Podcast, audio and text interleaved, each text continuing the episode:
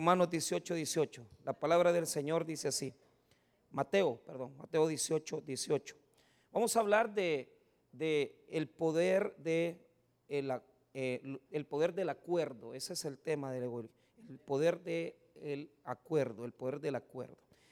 Hay una, hay una fuerza impresionante que la palabra de Dios revela en el hecho de que cuando nosotros oramos unidos con otras personas y tenemos una petición importante, parecería como que el Señor obra de una forma diferente en esos escenarios.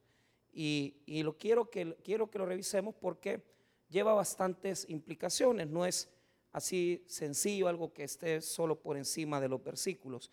Mateo 18, 18, la palabra de Dios dice así, de cierto digo que todo lo que atéis en la tierra será atado en el cielo, y todo lo que desatéis en la tierra será desatado en el cielo. Otra vez os digo que si dos de vosotros se pusieren de acuerdo en la tierra acerca de cualquier cosa que pidieren, les será hecho por mi Padre que está en los cielos. Porque donde están dos o tres congregados en mi nombre, ahí estoy yo en medio de ellos. Vamos a orar. Padre, te pedimos la bendición para la predicación de tu palabra. Oramos, bendito Señor, para que tú puedas ministrarnos, hablarnos a nuestros corazones, que podamos ser edificados a través de la presencia de tu Espíritu Santo en nuestras vidas. Te damos las gracias porque eres un Dios bueno, un Dios amoroso con cada uno de nosotros. En el nombre de Jesús. Amén y amén. Tomen asiento. tenemos eh, un sonido un poquito ahí si me pueden ayudar, porque sí se oye bien hueco, ¿verdad? Y vayamos a ver ahí cómo, cómo se puede resolver eso.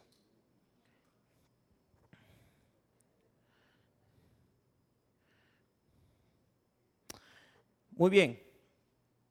Eh, la Biblia eh, nos muestra en el libro de Génesis eh, una fractura, un quebranto, un, una fractura, un quebranto en lo que respecta la paz eh, de la creación de la humanidad y en su relación directa con Dios.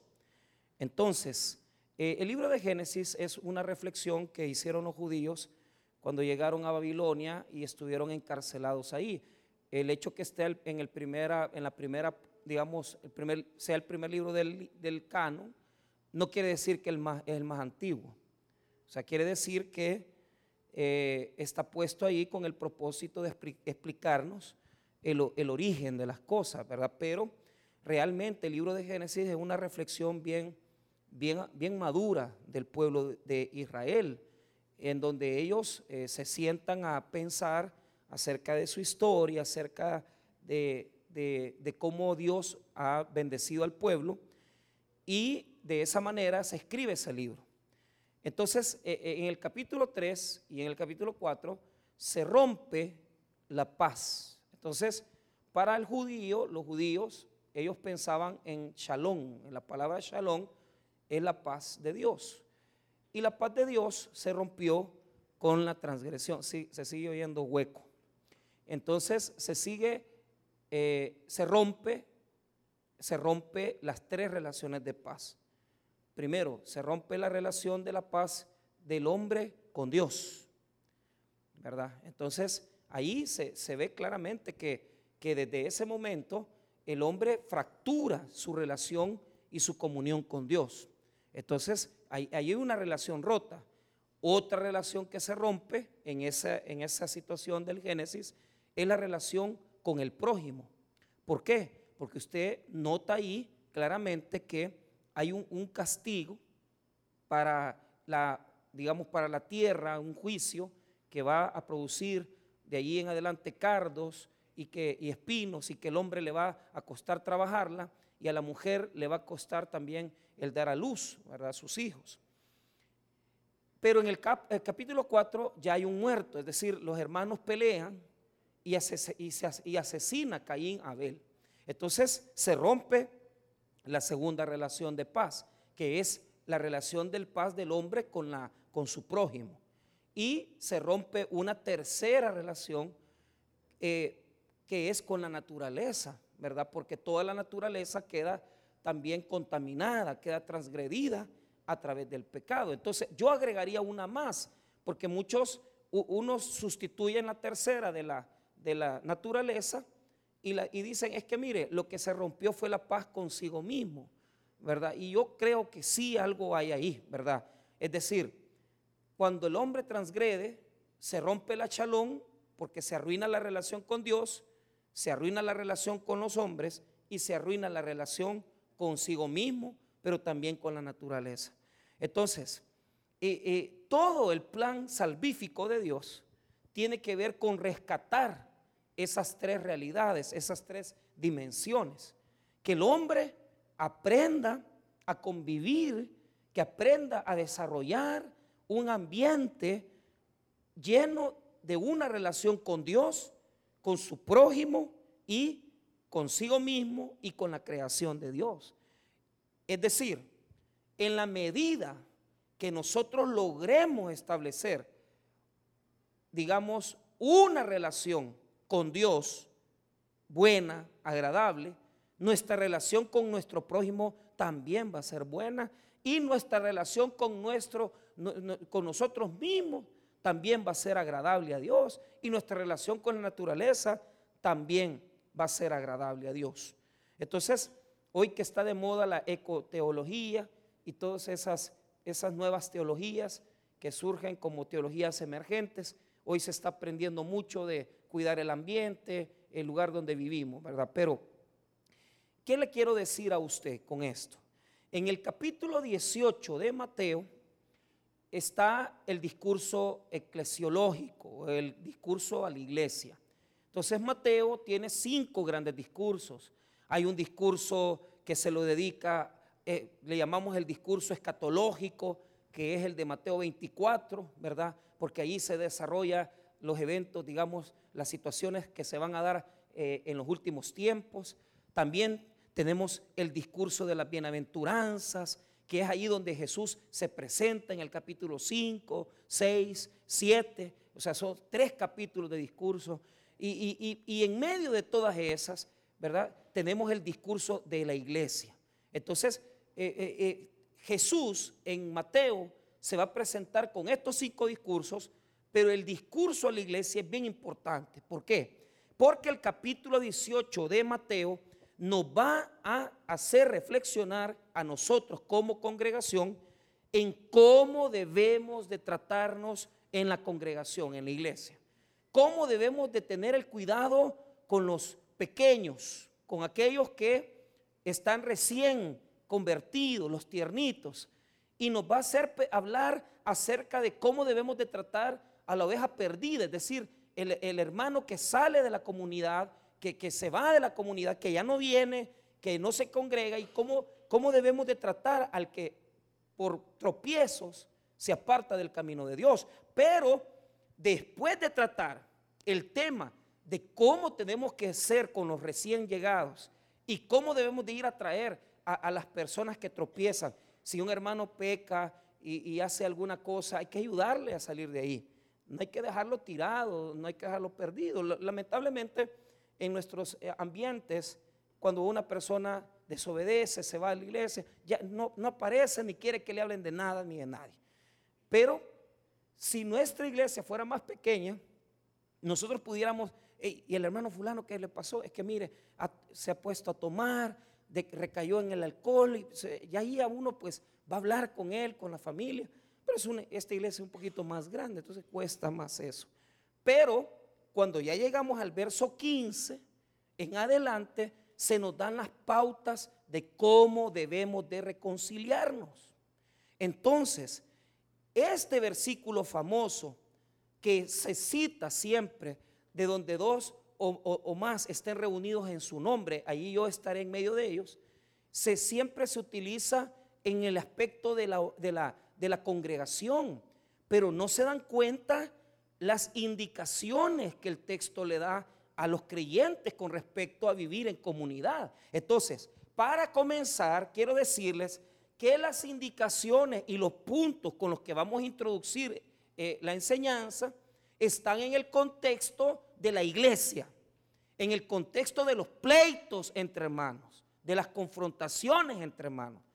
Entonces, de tal manera que cuando alguien peca, o sea, la orden, la indicación que se establece en el verso 15, mire lo que dice, por tanto, si tu hermano peca contra ti, ve y repréndele estando tú y él solos.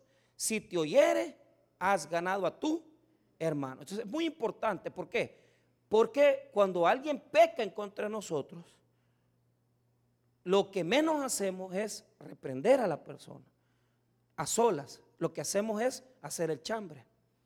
¿ah? Entonces, por eso es que el texto dice que hay que reprender al hermano. Porque lo que está buscando el texto bíblico es que yo como creyente, en lugar de andar provocando que el problema se haga más grande, porque yo ya hablé del hermano, ya dije del hermano, hasta lo saqué en el sermón al hermano,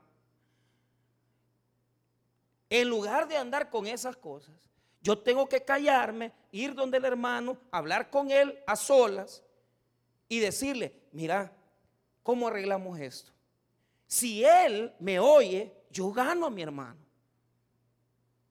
Pero si él no me oye, mira el verso 16, mas si no te oyere, toma un contigo, a uno o dos, para que en boca de dos o tres testigos conste toda palabra. Entonces tengo que llevar a testigos para poder reprenderle y corregirlo.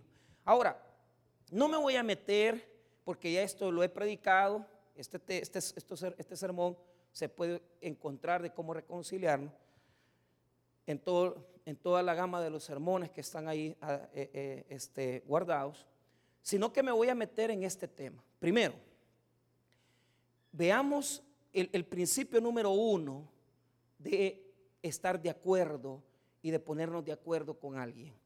Lo que el versículo 18 me enseña es que cuando yo me pongo de acuerdo con una persona, humanamente hablando, eso me abre puertas espirituales, celestiales, que están cerradas para mí en este momento. ¿Y sabe cuál es el punto?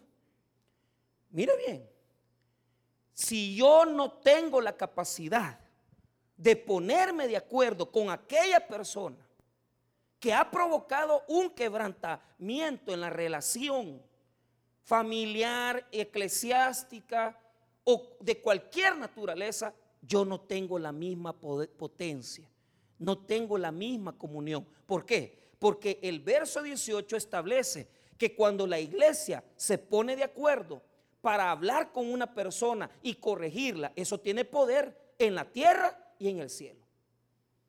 Yo me imagino que hay personas que tienen los cielos cerrados, pero es porque son incapaces de resolver sus discusiones, de resolver sus disputas, de resolver sus contradicciones. ¿Y sabe qué es lo más terrible? Es que de orar oramos porque tenemos una buena oración, pero mientras yo no me ponga de acuerdo con esa persona, el cielo no se va a abrir para mí. Y las bendiciones de Dios no van a descender para nuestras vidas. Entonces yo hago primero un principio. Cuando yo me pongo de acuerdo con alguien, hay un poder que me lleva a abrir bendiciones que han estado cerradas, pero que ahora Dios está dispuesto a proveérmelas. Si yo resuelvo ese conflicto. ¿Por qué? Jesús primero les dice a la iglesia, vayan y arreglen el problema con él. ¿Por qué? ¿Por qué los manda a arreglar el problema con él? ¿Por qué los manda a que hable a solas con testigos y después públicamente que lo denuncie? Porque donde hay división está el diablo metido. El momento en el cual usted comienza a pelear con su hermano, comienza a pelear con su esposo, con su esposa, con sus hijos, ahí Dios no está. Porque la especialidad número uno de Satanás es dividir al hombre y separarlo de Dios. Y meter conflicto en las relaciones para que pasemos peleando todos los días. De tal manera que yo no puedo tener una oración efectiva si primeramente no me pongo de acuerdo con la persona que me ha fallado, o que yo le he fallado, con el que yo tengo conflicto. En esta relación estaba Satanás. Y mire, Satanás es, yo no, quiero darle, eh, digamos, no le quiero, no le quiero dar, eh, ponerle anuncios al diablo, ¿verdad? Porque no es, no es necesario. Pero escuche esto. ¿Qué pasa cuando nosotros estamos en la casa, estamos con nuestros hijos, pero sabemos que las cosas no están bien? Sabemos que tenemos un conflicto con alguien. Oiga lo que dice este texto de la palabra de Dios, no lo busque, solo óigalo.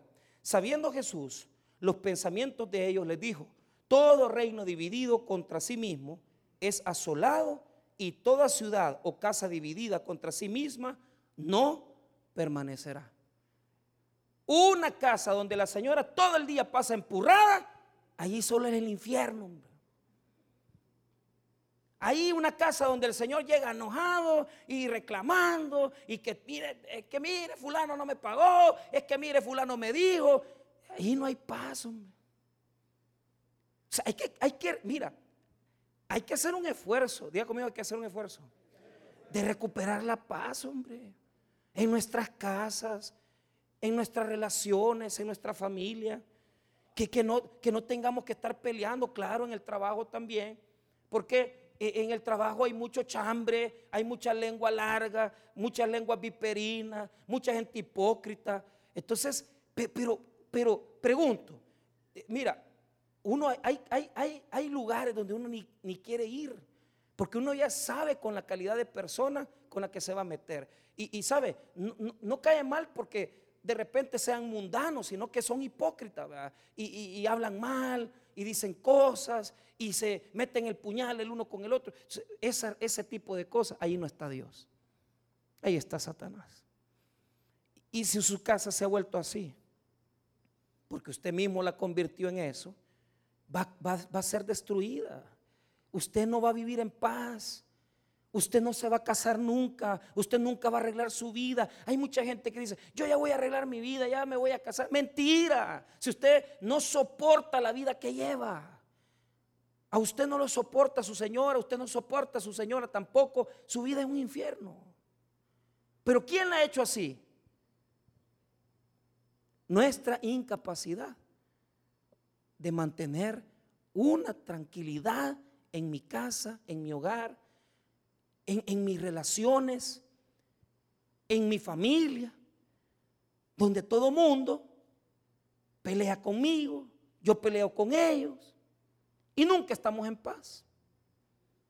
Entonces, usted quiere ver la puerta de entrada de, de, todas las peticiones, de las cosas que usted le está pidiendo a Dios. Mire, ahí está la puerta de entrada abierta, grande, bendita, por si usted la quiere ocupar. Vea el versículo 18. De cierto digo que todo lo que atéis en la tierra será atado en el cielo. Y todo lo que desatéis en la tierra será desatado en el cielo. Entonces, esta es una autoridad que se le da a la iglesia para que cuando ellos resuelvan una cosa humanamente, eso tiene trascendencia espiritual. Entonces, esto es un legado a la iglesia, pero se puede aplicar a nosotros también. Entonces, usted quiere mire, usted tiene un gran nudo porque tiene bronca con su esposa, arregle el hombre. Desate ese nudo, desate ese conflicto con sus hijos, desate ese conflicto con, mi hermano. Mira, yo, yo con una de las personas con las que peor me llevo en mi vida, y no, y lo digo abiertamente, es con mi hermano. Porque eso es bíblico. Cuando, cuando Dios le dice a, Caín, y cuando ya lo había asesinado, ¿verdad? ¿Dónde está tu hermano? Le dice. ¿Dónde está tu hermano? Le dice Caín. Dios. Y, y, Caín dice, ¿acaso soy yo guarda de mi hermano? Ah, o sea, ¿Acaso yo soy el cuidandero de mi hermano? ¿Acaso yo tengo que andar cuidando a mi hermano? ¿Sabe cuál es la respuesta a esa pregunta? Sí, sos cuidandero de tu hermano. Sí, sos guardador. En la medida que usted cuida a sus hermanos en sangre, en la medida que usted sea protectivo con ellos, usted es capaz de también amar a los hermanos en la iglesia. Pero hay gente aquí que no tiene amor por nada, ni por nadie. Ellos se parieron solos, nacieron solos, caminan solos, se van a morir solos también. Porque son solo ellos. Y yo siempre estoy peleando con él. Pero fuimos al día del Padre y bueno, limando asperezas, mirá, aquí nos comimos unas pizzas y todas las cosas. Y a la hora de pagar, eh, porque no le, iba, no, le, le iba a dejar a mi papá pagar, pues pagamos los dos.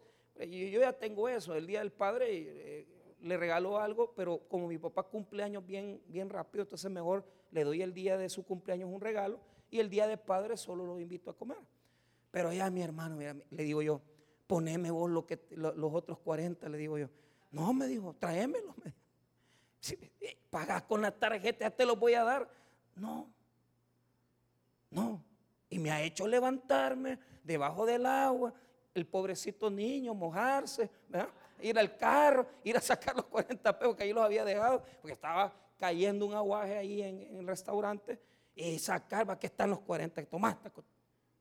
Pero yo digo, qué feo, porque allí demostramos que, que no somos nada, que no somos, ah, que pastores, que aquí mentira, falso, usted es un hipócrita.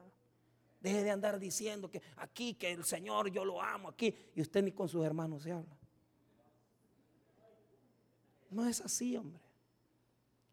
Porque allí demostramos, ahí demostramos que no estamos bien con Dios.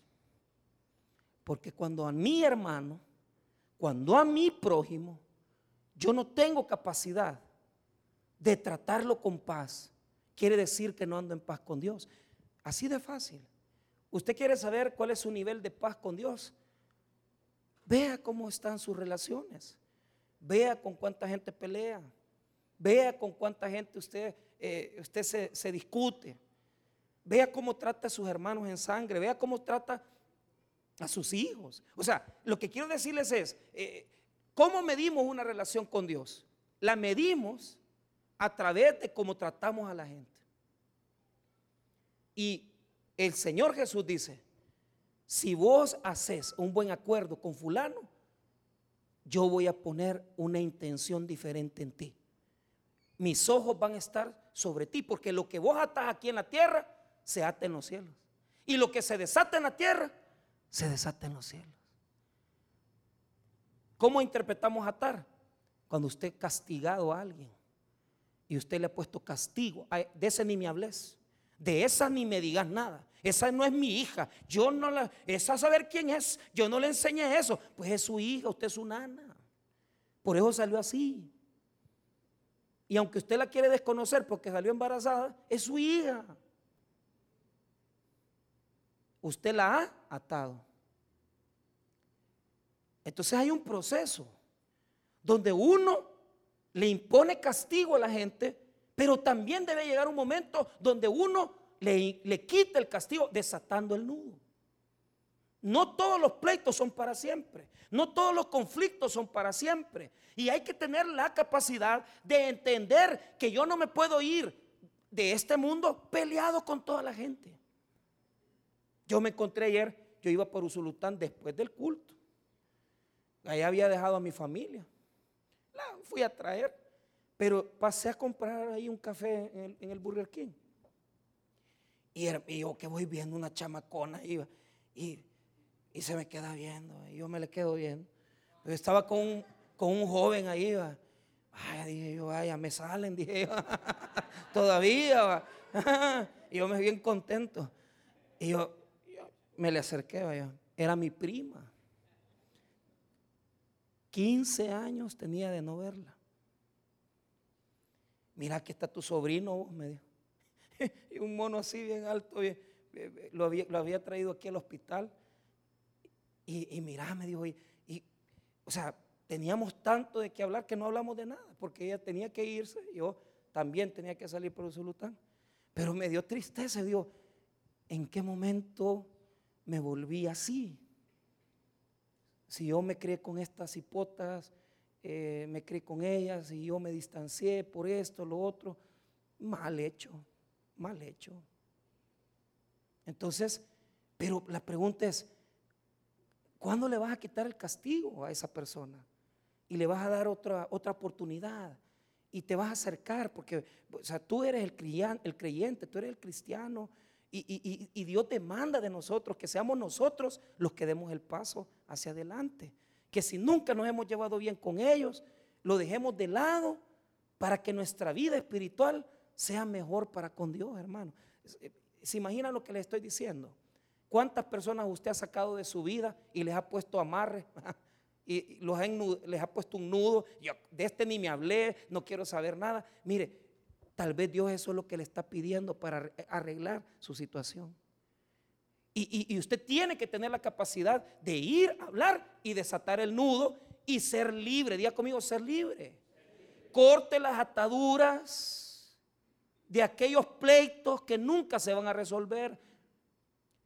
Yo admiro a esas hermanitas. pastor, yo sufrí un abuso sexual pues claro, pero yo, pues claro, ella lo cuenta con llanto y todo, pero yo ya lo perdoné.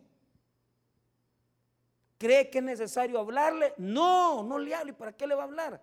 Si lo encuentra, si lo ve, y si se da la situación, pues ahí dígale usted lo que le tiene que decir. Pero con solo que usted suelte ese nudo que lo tiene amarrado. Y, lo que sucede es que cuando amarramos a alguien aquí, también se amarra la bendición de Dios. No se suelta. No se suelta. Usted se divorció, usted se separó. Háblele a su ex esposa. Háblele. No, no, con ella, no que la amaba. Pues. ¿Cuántos años vivió con la primera mujer que tú?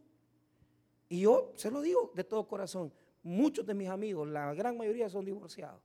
Y yo admiro, admiro al que, al que no le digo que van a llevar bien, pues, que, que tal, vos y un abrazo. No, pero respeto a porque tuvieron hijos, porque criaron, estuvieron juntos y un amigo acaba de ir a la grabación de su hija y tranquilo. ¿Por qué? Él le ha pagado los estudios a la cipota. Y, ya no, no tendría él por qué estarle pagando un colegio de 300 dólares mensuales. Y me dice, mira, no quieres ir conmigo a México porque la voy a ir a dejar a tal lugar y la vamos a ir a dejar ya en la universidad. Y yo le dije, mira, yo realmente no estoy viajando ahorita, eh, quiero, estoy en la iglesia pues. Pero yo lo admiro porque con la señora, con la que se agarraron a palos, porque en el divorcio se sacaron los dientes, sacaron la lengua, se jalaron la oreja, se, quedaron pelones los dos. Entonces, pero ahora ya, ya pasó. Y yo cuando los vi, yo hasta me, reía, esto como, yo, yo vi cómo se agarraron. Pero qué capacidad, qué, qué bueno cuando usted amarra y desamarra. Véalo ahí, el 18, léalo. Lea el 18. De cierto os digo que todo lo que atéis en la tierra será atado. ¿Qué es? Problema, pleito, conflicto. Cerrar las puertas. Está bien, hágalo. Pero no pase así toda la vida. Suelte los problemas, déjelos ir. Tenga la capacidad. Hoy está de moda esa bendita palabra, la resiliencia. Hay que ser resilientes. ¿Y qué es eso? El que se acomoda a los cambios. El que va pasando la página. Ya no está con usted, ese hombre está bueno, hay que esté con la otra, hay que le, amargue la vida a la otra, no a usted. Pero ¿cuál es el problema? Pues no aquí vivimos en Cojute, pues ahí de repente lo va a ver en el mercado, lo va a ir a ver comprando en el super selecto. ¿Y qué va a hacer? ¿Le va a andar empurrando la cara? No, hombre, pelele los dientes. Y después maldígalo pero pelele los dientes. Amarre y desamarre. Vean la segunda parte del versículo 18. Miren lo que dice. Será atado en el cielo y todo lo que desatéis en la tierra será desatado. Qué poderoso. ¿eh? Cuántas cosas Dios usted las está limitando por sus pleitos absurdos, bobos, que no tienen sentido. Pues. Y si usted tuviera la capacidad de creer en Cristo y decir, si a mí Jesús me tiene bien, si a mí mi Señor no me ha desamparado, si usted está mejor ahorita que, como cuando estaba con el hombre, ¿ah? ¿Y, ¿Y cuál es el problema, pues? ¿Cuál es el pleito?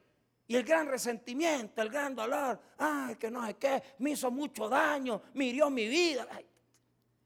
Consígase otro, hombre. Sí, que va a andar clavada toda la vida. Tranquilo, tranquila. O sea, lo, que yo no le estoy diciendo, yo lo que no le estoy diciendo yo es que usted tome decisiones así, no, pero pase la página.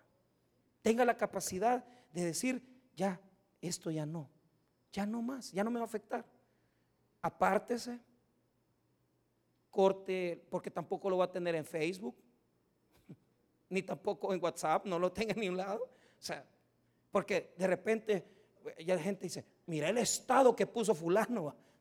¿Qué estado? Yo los estados que conozco, estado civil, estado matrimonial, estado, pues sí, la cara que puso la última vez que se tomó una foto. Ah, vaya, entonces, ¿qué, qué, qué puso? Mira, ahí anda comiendo en el restaurante y a mí me dijo que no tenía pisto para pagarme. Y usted se va a andar amargando la vida con eso. Y hay gente que una foto de esa le amarga la vida. Y son tan infelices, tan infelices, que media vez, y, lo peor de todo es que tal vez no los tienen en sus grupos de, amigos, pero se meten al Facebook de fulano para ver qué está haciendo. Suéltelo, suéltela, sea feliz. Usted tiene algo más grande ahora, que es la paz que Jesús le ha dado a su vida. Entonces no ande peleando, tranquilo.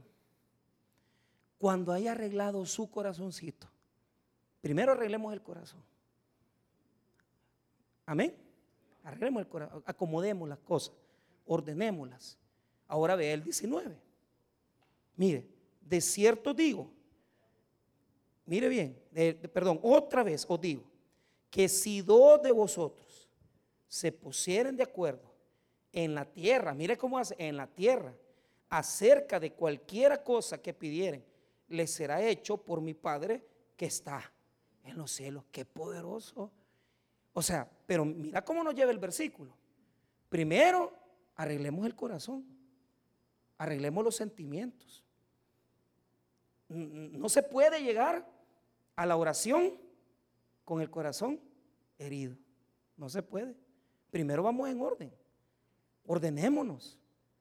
Ordenemos el corazón y después ordenemos la oración. Entonces, ¿qué me dice este versículo a mí? Me dice que cuando yo me pongo de acuerdo con una persona para orar por una situación pues, determinada, el Señor va a hacer una obra en mi vida. Y ojo, la oración tiene más poder cuando se hace entre dos o tres. Cuando la oración se hace entre más personas, la oración es más intensiva, la oración es más fuerte, impacta más el corazón de Dios e impacta los cielos. De tal manera que cuando personas en la tierra se unen para llevar una oración determinada, esa oración es trascendental. Se opone al mundo espiritual de los demonios se opone a las, a las situaciones de resistencia que puede usted estar viviendo. Eh, eh, ¿Por qué? Con dos personas orando somos más fuertes. Y le hablo a los esposos aquí que nunca oran juntos. Duermen en la misma cama y no oran juntos. No, usted no ni, ni duerme ahí, duerme en la hamaca. Deje de estar hablando. Entonces, pero ¿cuál es el punto? O sea, compartimos la mesa, compartimos la plática, pero lo que nunca compartimos es la oración. Mira, hagamos una prueba. Comience a orar usted con su esposa, juntos los dos. ¿Por qué? Todo lo que en la tierra nosotros hagamos, estando de acuerdo con una persona, en el cielo va a tener un impacto trascendental. Escuche lo que dice Mire, que si se pusieran de acuerdo en la tierra acerca de cualquier cosa que pidieran, les será hecho por mi Padre que está en los cielos. Ahora, veamos esa palabra, la palabra de acuerdo. La palabra de acuerdo es sunfuneo en griego. Es la misma palabra de sinfonía, diga conmigo sinfonía. O sea, tiene que haber una armonía. Es decir, primero en mi vida tiene que haber una paz. Una paz porque yo estoy tranquilo, yo no, no me estoy peleando con nadie. Yo vivo una vida tranquila, mi vida está bien. Porque mire, hermano, seamos honestos. Para a veces ponerse de acuerdo con alguien. Esa, esa palabra acuerdo, sinfonía. Ahí hay mucho que hablar. Mucha tela que cortar. ¿Por qué? Porque su esposa va a estar pidiendo una cosa, va a estar pidiendo la otra, y usted está pidiendo esto, y usted está pidiendo lo otro, y usted no está de acuerdo. Entonces, le doy un ejemplo sencillo ahí que no tiene tal vez mucho, mucho que ver, pero, pero que tal vez le puede, le puede servir. Yo, o sea, yo estoy consciente pues que, que cuando yo me he puesto a orar con mi esposa, los dos juntos, o sea, las cosas han cambiado. O sea, hay bendiciones de Dios, hay, hay, una, hay una presencia diferente, hay algo distinto. Pero esto sí se lo quiero decir. Esa cuestión de ponerse de acuerdo, sinfoneo o sinfonía, tiene que ver con dos áreas. Tiene que ver con dos áreas. Primero, que muchas veces usted va a tener que dejar sus peticiones para orar por esa persona y por la petición de esa persona. Y, usted dice, voy a, voy, a, voy a dejar mi oración, voy a orar por él, voy a orar por ella.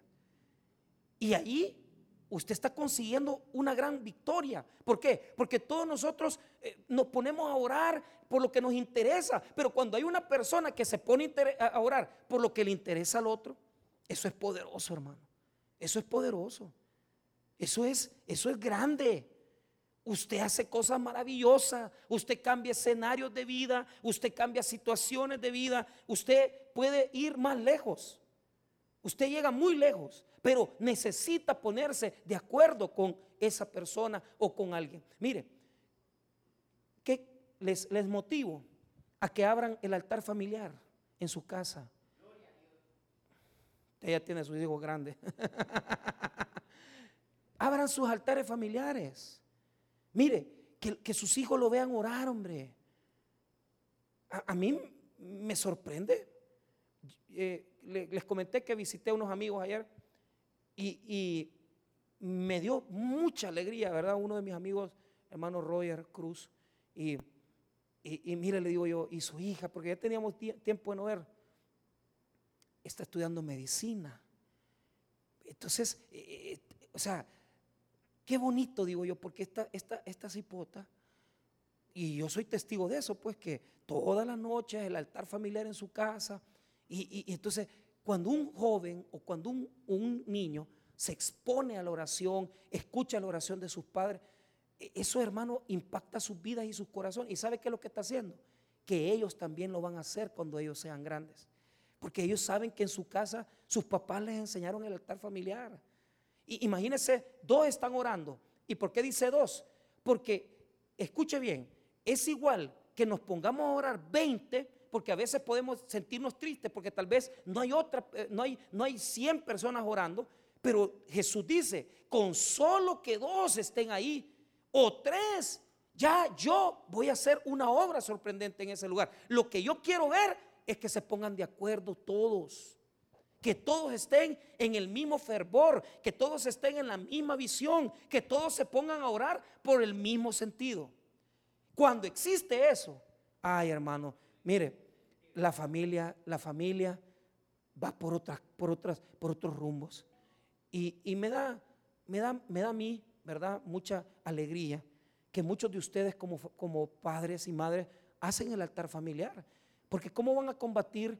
toda esa ola que viene ahora, todas estas cosas terribles que estamos viviendo en el mundo, eh, solamente a través del altar familiar.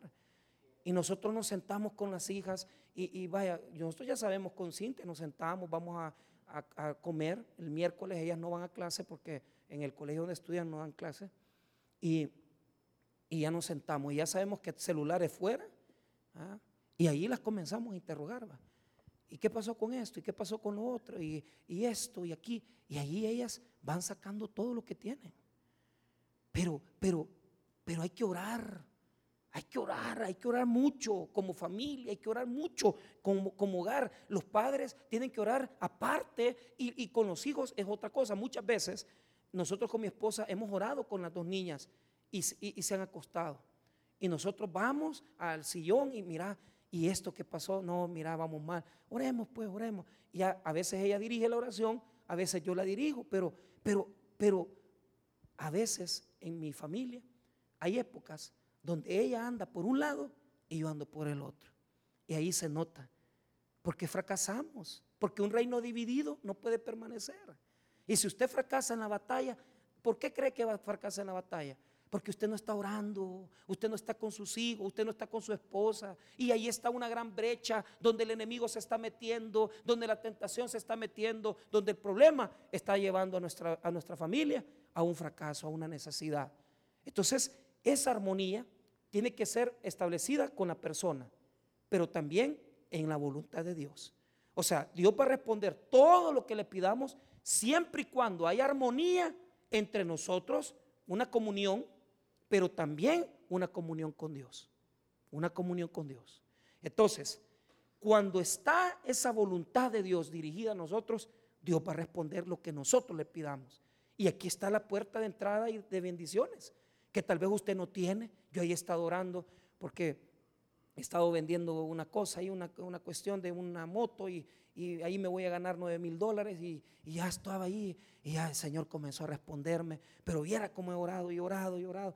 Ya no, ya no, Señor, ayúdame con esto. Ya me, me, dijeron, mira, ya la otra semana sale, te vamos a dar el pisto y ya estuvo. Entonces ya la voy a vender, ya me quedo tranquilo, ya con ese pistillo, ya me quedo en paz. Pero cuánta oración, cuánto tiempo de orar. Y toda la mañana va, Señor, acordate de este negocio, acordate, ya no aguanto, yo quiero salir de esto. Ya. Y ahí vamos, ahí vamos empujando. Y yo le digo a mi esposa, ora por mí. Hoy todo el mundo me felicita por ella, me dice, qué bonito predica su esposa. Lo que ellos no saben es que yo le hago los sermones, ¿va? pero entonces, eh, eh, ay, qué bonito predica tu esposa. Dice, pues sí, pues, pues, pues detrás de un gran hombre hay una gran mujer. Entonces, pues sí. Y todo el mundo me va felicitándome por los sermones de ella. A mí ya nadie me felicita a mí. Entonces ya ni me invitan a mí, solo a ella la andan invitando. Pero yo digo, Señor, gracias. Porque este es lo que me contestaste. Y tal vez ella no lo sabe, pero yo se lo voy a contar. Cuando ella, cuando perdimos el embarazo el año pasado, les he contado a ustedes que la oración de ella era que no la pusieran en un cuarto de, de, legrados, porque ya, ya pasó por ahí dos veces.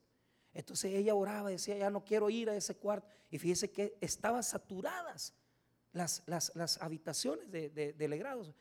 Entonces el doctor Benjamín Morán la metió en una sala de partos. Entonces e, ella dice, mira, fíjate que el Señor me contestó porque porque no me metieron a la pero pero claro, ahí ella se, se desarmó, quedó muy triste, pero yo sentí que desde ese momento como que Dios la comenzó a usar más. Porque ¿por qué? Porque nació en ella algo. Y eso era la señal, o sea, ese sufrimiento que pasó es lo que la llevó a ser usada por Dios, pero yo he orado por ella. Usted no se imagina cómo yo he orado, Señor, usa a mi esposa, usa a mi esposa, usarla. Y esa es una de mis peticiones. Y ahora cuando ella va a predicar, oro por ella. Y cuando yo voy a predicar, ella ora por mí. En acuerdo. ¿Dónde está el secreto de las predicaciones buenas? En la oración. Esto. Estar de acuerdo en lo mismo, en lo que queremos, ¿Qué quieren? ¿Quieren una casa? Ya estamos orando por una casa. ¿Quieren ustedes graduar a sus hijos? Oren por graduar a sus hijos. Ustedes quieren tener un carrito nuevo. Pídanle al Señor, Señor, este, esta, esta necesidad. Y Dios les va a ir contestando los trabajos de sus hijos, las oportunidades que piden. Dios los va a bendecir, hombre. Pero juntos, juntos, unidos. Vea lo que dice el versículo 20. Mire lo que promete Jesús. Ahí no va a estar Satanás cuando hay una paz con la gente, con el corazón limpio, yo puedo orar ante Dios. Y cuando yo oro ante Dios, Dios va a responder mi petición porque estoy de acuerdo con la persona con la que estoy orando. Pero mira el 20, porque donde están dos o tres congregados en mi nombre, ahí estoy yo en medio de ellos. Mire, ahí no está Satanás, está Jesús. ¿Qué nos garantiza que las cosas nos van a salir bien? La presencia de Jesús en nuestras vidas. O sea, una persona que se pone de acuerdo con otra a orar, esa persona tiene la presencia de Dios en su vida y no va a ser avergonzado. Dios lo va a sacar adelante. Pero note esto, no solamente es repetir lo mismo, porque esto es algo muy importante. Muchos dicen, vamos a orar, y, la misma petición, los dos, los dos. Muchas veces las oraciones del, del diente al labio están unidas, pero el corazón no. Ahí Dios no va a responder.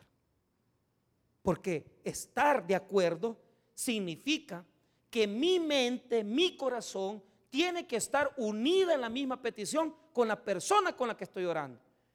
Y muchas veces su esposo va a estar orando o su esposa va a estar orando, pero eso es pronunciando, pero del corazón no. Y eso yo lo he aprendido por esta situación. Escuche bien. Usted quiere que Dios le responda. Trate bien a su esposa. No solamente es repetir, porque imagínese, hay gente que hace el ridículo y se ponen a orar ahí con la mujer. Y Señor, aquí los dos orando y todas las cosas, y con los hijos. Pero cuando se levantan, comienzan los pleitos, se gritan, pasan ahí bien pleitados, viéndose el uno mal al otro. Es que no es eso. Te va a premiar más Dios por el buen trato que le digas, que hagas con ella. Y cuando la traté bien y lo traté bien, la oración va a ser escuchada. ¿Por qué? Mire lo que dice este texto. Es, necesario respetar a la persona para que Dios pueda responder nuestras oraciones. Ve ahí lo que dice Primera de Pedro 3:7. Y este es un texto importante para nosotros, que muchas veces solamente estamos orando, tenemos la misma petición, repetimos lo mismo, como que somos los dos, repetimos y repetimos, pero no hay respuesta, porque lo que Dios quiere no es que repitan la misma oración. Lo que Dios quiere es que aprendan a respetarse. Primera de Pedro 3, 7. Mire lo que dice. Vosotros maridos, igualmente, vivid con ella sabiamente, dando honor a la mujer como a vaso más frágil y como a coherederas de la gracia de la vida, para que vuestras oraciones no tengan estorbo. Entonces, mire, mire, no solamente es tener una oración en, en unidad, es el trato que yo le doy a mi pareja, el trato que yo le doy a mis hijos, el trato que yo tengo con la familia. Cuando, cuando muchas veces nosotros no nos respetamos, nos ofendemos, nos, nos, maltratamos. Ya vas con tus cosas, ¿va? ya vas con esto. ¿Y de qué sirve que vayas a orar? ¿Ah? Mejor parate, trata bien a tu esposa, llévala a comer, comprarle un vestido.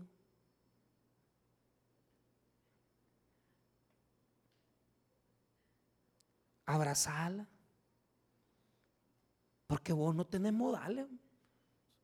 Vos un ogro.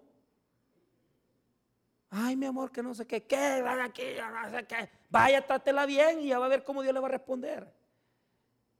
Y me dicen mis amigos que ya tienen años casados. Michael, nunca eh, la palabra que usa mi amigo Gabriel Soriano me dice, no, no, no, no azote a su esposa, me dice. ¿Por qué? Porque muchas veces somos, ay, la oración, la oración. No, es que estar de acuerdo con ella es saber la necesidad que ella tiene. Y si ella, hermano, lamentablemente, no tiene zapatos, porque usted es un ogro, que lo que le preocupa es solamente sacar la cuota para su celular de 100 pesos o lo que sea que esté pagando, Dios no va a oír su oración. Porque estar de acuerdo implica una palabra, y eso lo dijo el profesor. Diga conmigo un mismo sentir. ¿Y sabe qué significa un mismo sentir?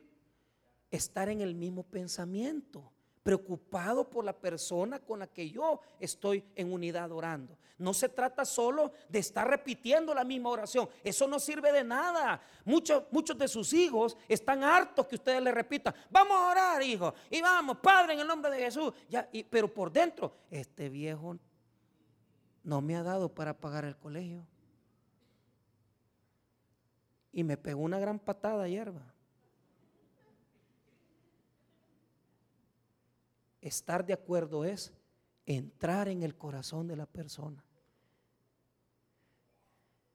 y decir, mira, mira hijo o hija, mire amor, mire, fíjese que yo siento que usted me trata bien grosero, bien grosera.